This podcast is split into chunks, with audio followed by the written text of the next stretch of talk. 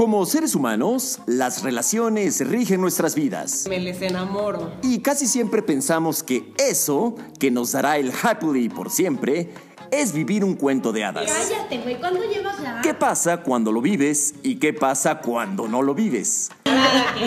Pareja, bebés, no bebés, ciclos de la vida, soltería, con amores y desamores, ilusiones o desilusiones. Esto es Happily por siempre. Hola Gavita, bienvenidos todos a otro episodio de Happily por siempre. Hoy vamos eh, a, a- a tener un tema muy especial. Los problemas en pareja generalmente te unen o te desunen. Y hoy tenemos como invitados a Félix y a María José. Ellos son ejemplo de una pareja unida. Hoy, tienen a dos hijitas, afortunadas de que ustedes sean sus papás, Jo y Félix. Y bueno, pues es que la verdad es que las parejas se ponen a prueba cuando algo muy cañón pasa. Y esto eh, logra que se construyan entonces las grandes relaciones. Pocos son los que pueden atravesar juntos situaciones complejas y aún así fortalecer sus relaciones. Y pues tal es el caso de ustedes y es por eso que están aquí. Y eh, para todos los que nos están escuchando allá afuera, hoy hablaremos de las parejas que afrontan juntas y en equipo la crianza de niños en condiciones especiales. Entonces, pues bienvenidos, Joy Félix. Muchas gracias, muchas gracias por estar en este espacio. Pues gracias por invitarnos. Buenas. ¿Cómo estás, Jo? Hola Gaby, bien, muchas gracias por Gaby. invitarnos a este espacio. Gaby. Hola, Pau. Ustedes no los ven, pero así, justamente como les estamos narrando el ADN de esta familia increíble, están ellos al mismo tiempo que están haciendo el podcast, dándoles de cenar a sus dos hijitas, Amaya y Paulina, y pues en la rutina de la noche, en la dinámica familiar. Entonces, bueno, cuéntenos un poco de ustedes. Uf, pues no lo vas a creer, pero nos conocimos por Twitter. ¿Cómo? Muy modernos. Pues, Wow. y, más modernos para cuando, para cuando nos conocimos, que fue hace 10 años. Ajá. Tenemos un amigo en común que es este, un escritor famoso, historiador, Ujú. es amigo también de Jo, y entonces, este, pues un día estaba yo leyendo uno de sus libros, y entonces leyendo su libro yo me di cuenta que tenía algo mal y me, le puse un tuit diciendo, oye, Juan Miguel, pues fíjate que te equivocaste en esto. Ajá. Eh, este, este dato está mal en tu libro, en la edición tal, página tal. Pero además lo hice público, me valió gorro. Claro. Y entonces ella lo vio y entonces me empezó a seguir y entonces empezamos a, a, pues, como intercambiar en Twitter y así nos seguimos varios meses hasta que un día decidimos ir a tomar un café y pues este y ahora sí que el resto es historia. Bueno, claro, cada quien tiene su versión, ¿verdad? ¿Ah, no? Exacto. ¿Cuál es la tuya, Jo? La mía es que sí, efectivamente hay algunas cosas que coinciden y otras que no tanto, pero la conversación que nos llevó a decidir tomar un café es que iban y venían tweets y así estuvimos como Seis dos, meses. no, como dos horas el día que Félix dijo que mm, era su segundo cumpleaños, entonces yo dije que Ah, yo tenía sí. un segundo cumpleaños también, porque los dos habíamos tenido algún accidente así medio complicado. Entonces, así tweets iban y venían dos horas, entonces yo me harté y dije, "¿Y ¿qué tal si mejor nos tomamos un café y seguimos esta conversación de corrido, no? Órale, wow, pero esto es muy progresista, o sea, es antes de Tinder y de Bumble y de todo, Ah, sí, sí, cuando era socialmente aceptado online dating, me encanta. Pues qué No increíble, oigan. ¿Y cuánto llevan de casados? Nueve años vamos a cumplir. Y hoy son papás de dos niñas increíbles que las estamos viendo por ahí dando lata a altas horas de la noche. Cuéntanos Sí. de sus hijas, ¿quiénes son? Paulina casi tres años y medio, este, y Amaya tiene un año ocho meses. Chiquititas las dos todavía. Sí, esta es, esta es, este, no se está quieta, brinca, corre, salta por todos lados. ¿Quién sabe a quién se parece? No para de hablar. ¿Quién sabe a quién se Ay, te parece? me vas a caer. Yo Y creo que este- al papá. Yo creo que sí, porque la mamá es un poco más callada. En la edad entre, entre Terrible Two, que le dicen, y la edad que dice cosas que quién sabe de dónde saca, Sí. muy chistosos. Y Amaya es la chiquita, Amaya tiene síndrome de Down, tiene una cardiopatía congénita eh, que ya le repararon justo hace un año. Ok. Y, pues está avanzando un poco con sus dificultades de salud eh, de, ma- de manera principal. Y entonces, bueno, pues el tema de Amaya es que Amaya significa y se ha significado así un reto, pero la verdad es que es una, es una güerita muy linda. Cuando ella iba a nacer nos avisaron que, que era probable que viniera con síndrome de Down. Este, estuvimos más de un mes, como dos meses realmente este, pues, con el Jesús en la boca. Este, y nos confirmaron que venía con síndrome de Down. Entonces, lo primero que nos dijeron es, si quieren terminar el embarazo, adelante. ¿A los Este, cuántos meses fue esto? Perdón. Tres, a los tres, Tres meses. casi. Tres meses. Pues por, por las convicciones, primero dejó, ¿no? Que ella era quien tenía el embarazo y también las mías dijimos, pues no, o sea, de ninguna manera, lo que venga y como venga. Y ayer justo nos acordábamos, o antier, porque ya no sé ni en qué día vivo, que Marijo me dijo, oye, sí estás consciente de que viene, lo que viene, viene muy cañón, ¿verdad? Este, sí estoy, y le, y le dije, sí estoy consciente de que viene muy cañón, no estoy consciente, yo creo que no tengo idea de lo que significa ni de lo que representa, o sea, de lo que vamos a vivir más bien, ¿no? O sea, Claro. y sé que viene cañón, y bueno, pues, órale, vamos a darle. Pero sí fueron muy insistentes, no solo, o sea, como de veras como tres veces nos dijeron, si quieren terminar el embarazo, hasta que de plano fue, carambas, que no, ¿no? O sea, no. Claro. Pues a partir de ahí fueron meses de angustia, esa es la verdad, mucha angustia. Sí, me imagino. O sea, si de por sí tener un bebé como pareja ya es un tema de qué va a pasar, me puedo imaginar que con una condición como la de Amaya en ese momento, híjole, las dudas también vienen, o el peso que, se, que, puedes pensar en ese momento que vas a tener puede ser muy fuerte, ¿no? Después supimos que un poco por la condición del síndrome de Down se presentan ciertos escenarios que no nos supieron explicar como en un principio, ¿no? Sino hasta que vimos al genetista una vez que pues, ya el embarazo estaba muy avanzado. Pues parte como de ese proceso es que también traía una restricción de crecimiento, que eso, eso significa que el bebé se está quedando pues, o no le llega suficiente alimento y entonces puede, puede morirse, ¿no? Básicamente, ¿no? Puede no alcanzar a nacer, puede quedarse a la mitad eh, del embarazo. Y la perspectiva era, pues, tratar de aguantar a la semana 26, porque si nace en la semana 26, tiene una ligerísima posibilidad de sobrevivir. Ligerísima, con el síndrome de Down y la cardiopatía, pues era prácticamente nula, ¿no? Pero esa era como la primera meta, tratar de llegar a la semana 26 y que, pudiera, y que pudiera tener posibilidades de sobrevivir. Y yo lloraba, lloraba, lloraba, porque decía, o sea, faltan siete semanas, Ujú. son dos meses, o sea, ¿qué va, a o sea, ¿qué va a pasar? Se me va a morir, o sea, y, y no, y no hay nada que pueda hacer. Cuando tu bebé viene con restricción de crecimiento, independientemente de la condición con síndrome de Down, no hay nada que puedas hacer. Porque además, cuando las cosas se te complican, pues luego se complican todas de jalón. Tuvimos el tino de cambiar de seguro de gastos médicos justo cuando Puta, Marijo se embarazó. No, bueno.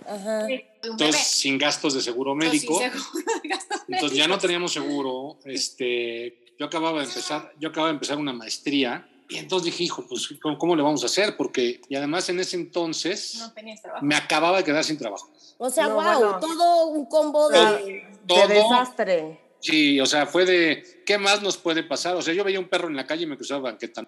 Eh, bueno, primero fuimos al, al IMPER, al Instituto Nacional de Perina- Perinatología, que nos lo recomendaron inclusive la ginecóloga de María José. Pues porque nuestra mejor opción, porque nos dijeron, oigan, pues aquí están viendo una cuenta de X, Sí, de millones. va X millones de pesos, nada más, nada más de que nazca. Claro, Y qué no, cañón. pues está, pues está cañón, ¿no? Entonces fuimos al Imper y por angas o mangas pudimos entrar y se pudo y entonces ya la estaban viendo ahí. Eh, total, un día llega María José a su cita, yo me iba para, yo me iba para mi maestría Ujú. Y me habla, me dijo, no, ya no te vayas a la maestría, este, ya no me van a dejar salir, que hoy nace. Órale, ¿Y- eso y sí está de trancazo.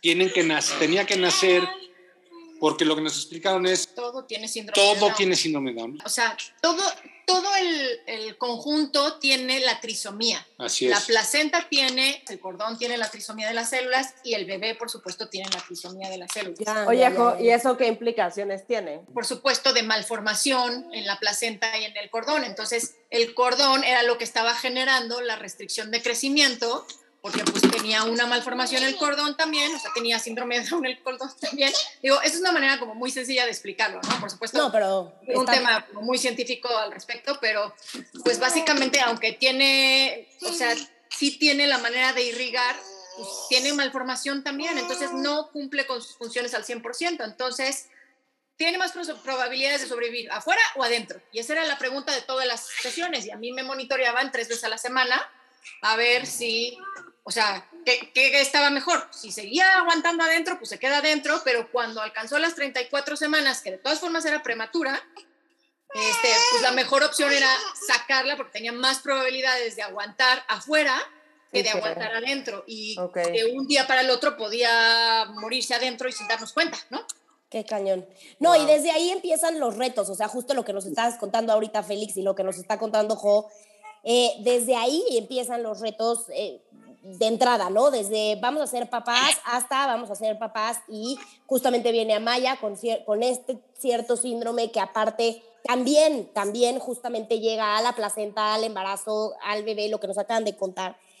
Y en este, en este capítulo, más allá de hablar hoy de la condición de Amaya como tal, porque este no es un programa médico per se, queremos hablar de todas las parejas que, que, afrontan en equipo el tipo de, este tipo de crianza, ¿no? Este tipo de, de tenemos que hacer equipo porque viene esto, porque nos queremos, porque queremos a nuestra familia, pero se oye muy bonito decirlo, pero a la hora de vivirlo, tal, o sea, atrás, ¿no? Y creo que también, o sea, desde cómo decidir en conjunto, hace rato lo que dijiste, de si lo vamos a tener o no, o sea, son decisiones muy fuertes que no todas las parejas tienen que verse forzadas a tomar. Entonces, desde ahí, ¿cómo empezaron a engranarse ustedes para jalar al mismo lado? En, Pero, obviamente en beneficio de Amaya. Ni siquiera eso fue lo que nos... O sea, eso sí nos ayudó a fortalecernos, pero no fue lo que nos hizo más fuertes. Pues cuéntanos. Todavía cuando la operaron del corazón, que fue en el Instituto Nacional de Pediatría, que estuvimos dos meses en el hospital, que ella estuvo 24 días en terapia intensiva, nos, tocó ver, nos tocó ver unas desgracias, de, verdad, de verdad, este, no les, puedo, no les puedo transmitir las desgracias que nos tocó ver porque es imposible. Mm. Vivir lo que vivimos, ver lo que vimos, ver a los papás que perdieron hijos porque nos tocó estar junto a ellos.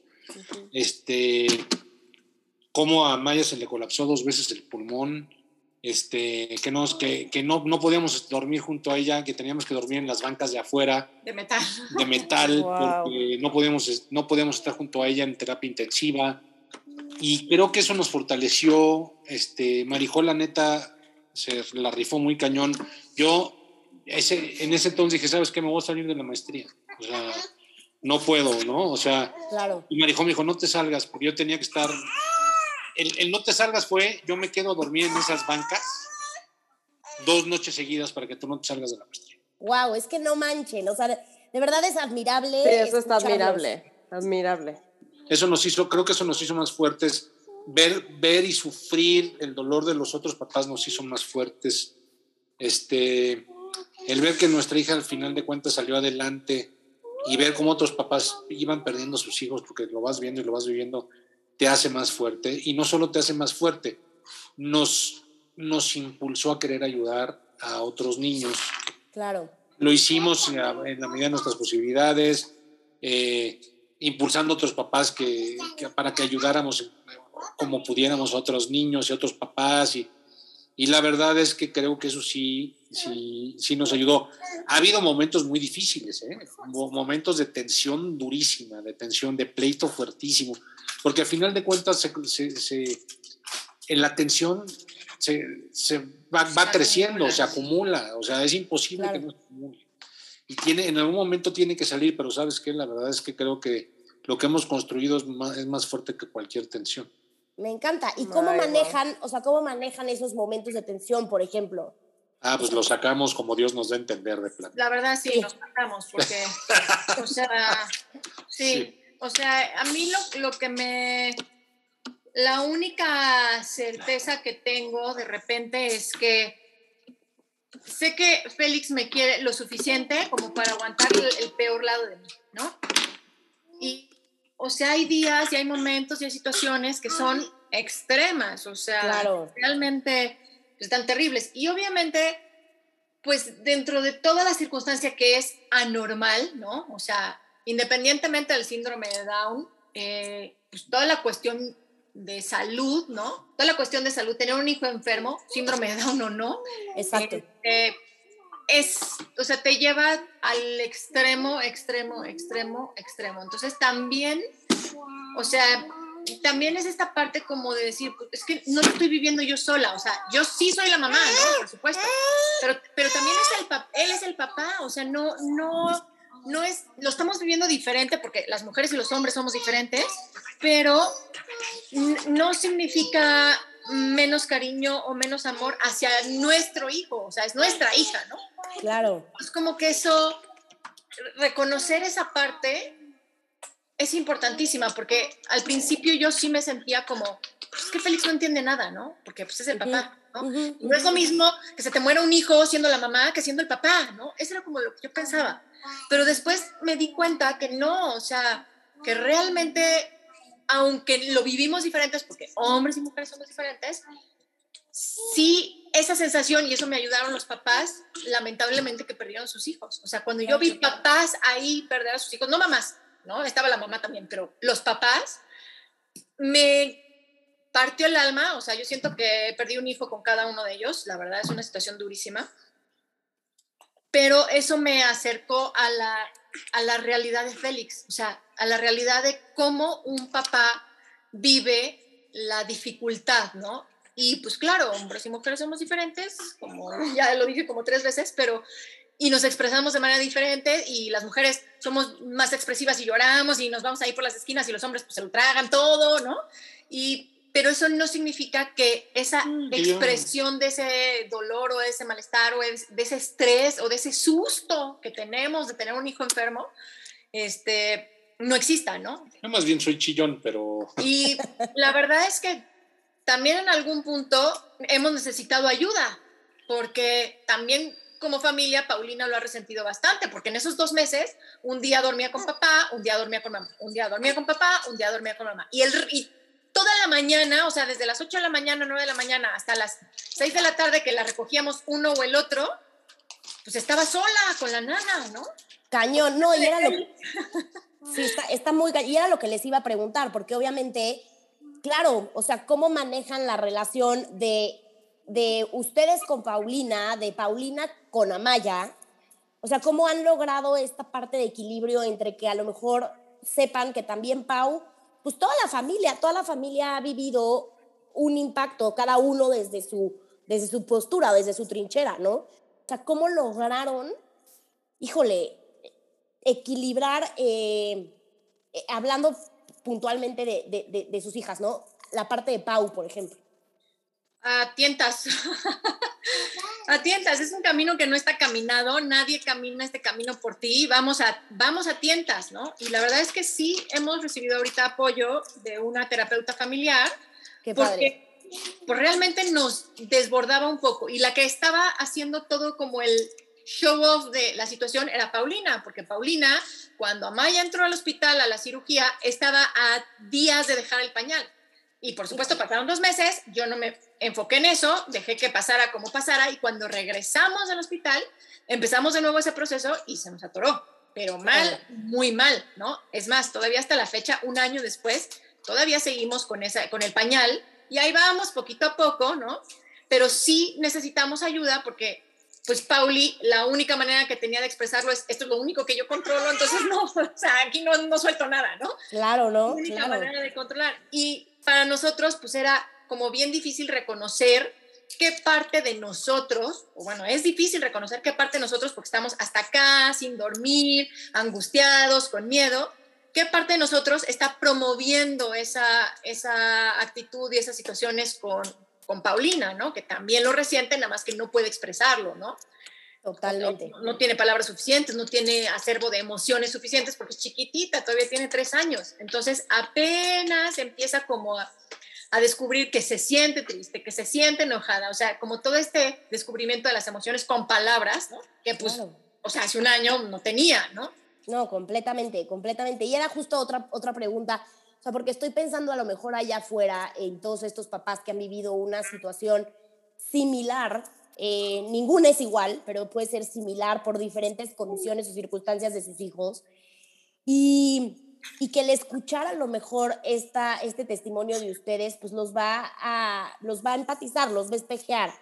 Ustedes, eh, ¿cómo le han hecho para poder respetar el uno el proceso del otro a lo mejor? De que nos hemos encimado, nos, hemos... Caminamos por arriba. O sea, sale lo que puedes con lo que tienes y yo creo que lo único, único, único que sí creo que tal vez pudiera dar un poquito de luz es un poco como, o sea, no soy yo, no soy mi, mi mejor versión, estoy en situación extrema, ¿no? Y no es él, no es su mejor versión, estamos viviendo una situación extrema. Entonces, como que ese, ese rayito es como decir, reconocer que no somos nuestra mejor versión en una situación tan difícil, creo que... Porque súmale pandemia, ¿eh? Sí, porque aparte pandemia. Claro, claro, claro. Sí nos pone en un lugar como de más, no sé exactamente la palabra, pero como con, de más caridad con el otro, de más comprensión con el otro, de más de un poquito más de paciencia con el otro. Porque, Compasión, condescendencia. Pero con, con, el otro también se refiere a los, a los otros, a los otros papás, porque de repente, cuando tú no tienes un problema con la salud de ninguno de tus hijos, pues a lo mejor es, ay, qué bárbaro, sí tienen un tema, oye, pues este, qué pena, ¿no? O cómo los ayudamos. Pero cuando lo vives, la perspectiva es distinta, híjole, es otra cosa, porque sabes lo que están viviendo, porque sabes lo que están pasando, porque no es, híjole, qué difícil, sino, híjole, ya lo viví. Sí. Híjole, cómo les echo la mano, hijo, cómo le meto el hombro, hijo, cómo, mira, ahora que estamos pasando por el tema de que faltan medicamentos para niños, que no me voy a meter en temas de política, pero está cañón. Está muy eh, cañón. Y, que faltan eh, tratamientos y de que faltan hospitales y de que falta presupuesto. y lo hemos hablado, Manijo y yo. De veras, Mira, Marijó tiene un, dicho que a mí me encanta y que ojalá lo podamos hacer realidad pronto. Es, hay que generar mucho porque hay que ayudar mucho. Mm. Y sí, falta mucha ayuda, no en el sentido de nosotros, sino de lo que hemos visto en, el, mira, de lo que hemos visto en el Instituto Nacional de Pediatría. Y estamos en el hospital más importante de pediatría de México. no quiero ver lo que sucede en otros hospitales pediátricos porque no me lo puedo ni imaginar. Creo que una de nuestras, de nuestras misiones o de, eh, de las cosas por la, a lo mejor va a sonar raro, ¿eh? de las cosas por las que hemos pasado por esto, es a lo mejor porque eh, tenemos o queremos tener esta misión de ayudar a más niños. Pero me encanta, me encanta lo que estás diciendo porque justamente, o sea, una de las preguntas que yo, que yo y Samuel les queríamos hacer era, era, o sea, ustedes han sentido que hay algún motivo, que existe algún motivo como detrás de todo esto y me encanta que esto sea un motivo de vida para ustedes y que tenga un propósito y que, y que lo vean de esa manera. Qué bonita manera de verlo y también de actuarlo, porque estoy segura que ustedes hacen o van a hacer mucho por muchas personas allá afuera que van a necesitar pues esta contención, porque al final del día ya no se trata de apoyo, contención es alguien que te entienda, que lo haga con el corazón, que te apoye, que esté, o sea, que esté sabiendo o por lo menos tratándose de poner en el lugar de lo que tú estás viviendo. Entonces me parece, o sea, increíble lo que estás diciendo, Félix.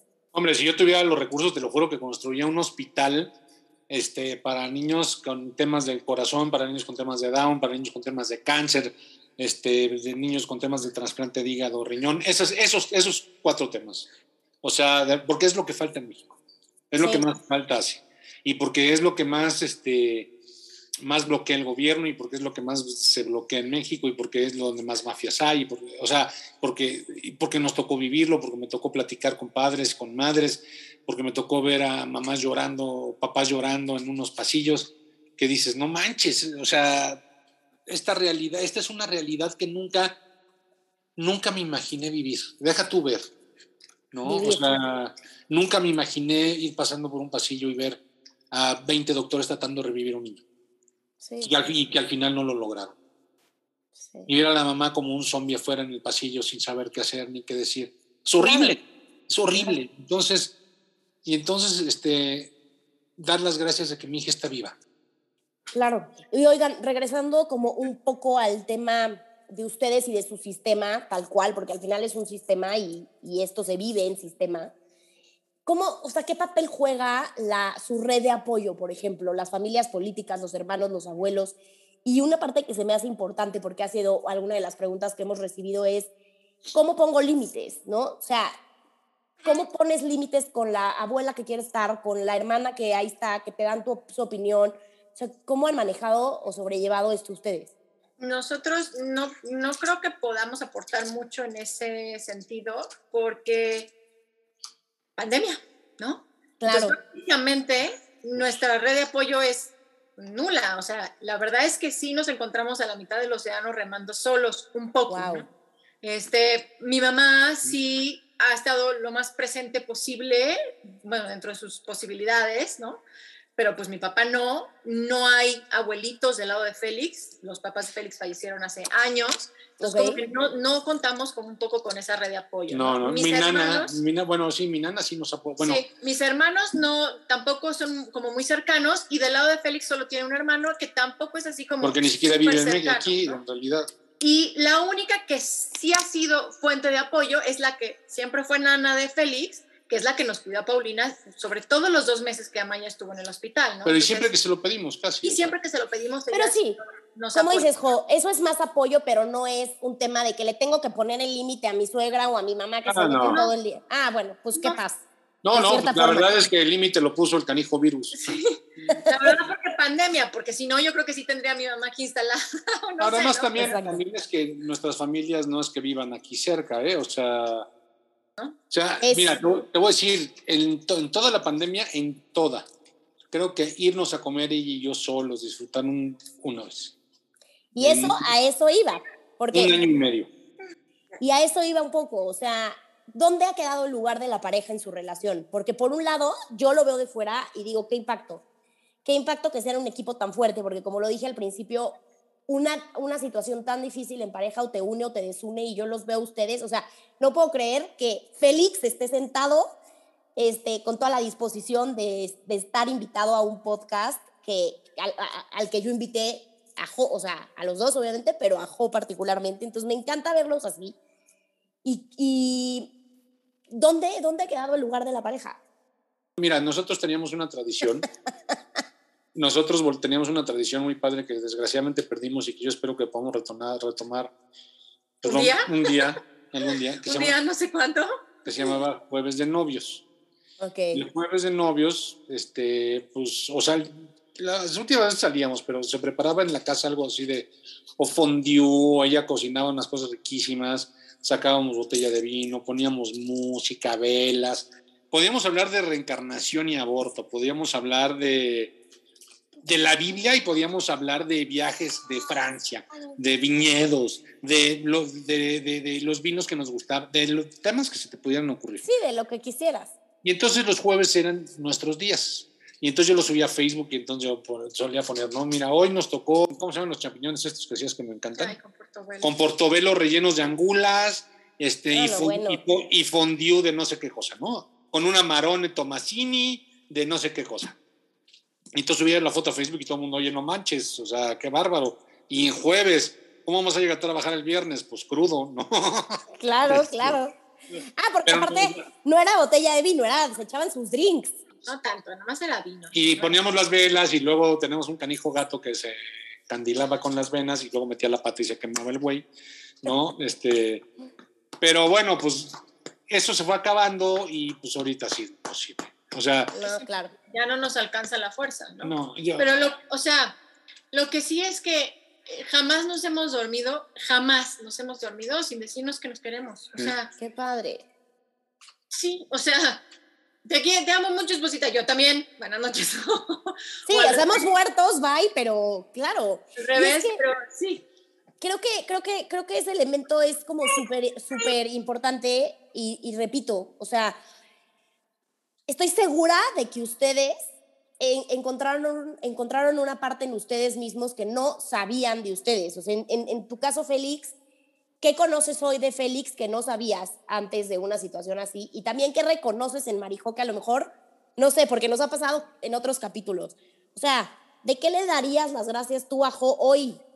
¿O de qué le darías tú, Jo, a Félix hoy las gracias? No, a Marijo, de hacerme mejor persona, de ayudarme a ser mejor. Pues yo creo que yo de, o sea, del amor infinito de aguantar mi peor versión. o sea, sí, para mí ha sido extremo, extremo, extremo. Por supuesto que Félix duerme 30 veces mejor que yo, ¿no? No porque él duerma bien, pero definitivamente como yo duermo, o sea, como yo no duermo. Porque hace mucho no sabemos lo que es dormir bien ninguno de los dos, eso es un hecho. Entonces, por supuesto que yo, o sea, estoy ah, como a flor de piel todo el día, o sea, cualquier cosa me prende, ¿no? O me, o me desprende.